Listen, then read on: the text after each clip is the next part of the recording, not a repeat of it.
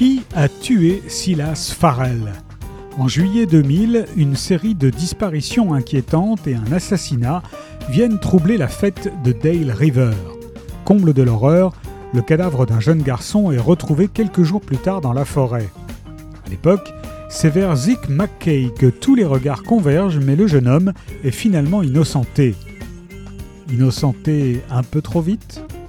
En 2019, Zeke a changé d'identité et mène désormais une existence discrète à New York où il écrit dans l'ombre des livres pour les autres.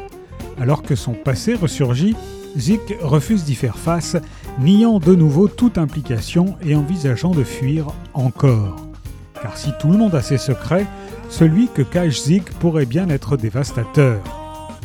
Écoutez le bruit de ce crime est un thriller psychologique intense et bouleversant qui tient en haleine et plonge le lecteur au cœur des redoutables mensonges et des secrets inavouables de l'âme humaine. Contrairement à ce que l'on pourrait penser, l'auteur est français, il s'appelle Cédric Lalaurie, il est né à Montluçon. Après des études à l'université Blake Pascal, il donne des cours de soutien à des élèves admirateurs d'Henry James et Marcel Proust, mais aussi de Stephen King. Il se consacre désormais à l'écriture. Après avoir été récompensé pour son premier roman, Il est toujours minuit quelque part.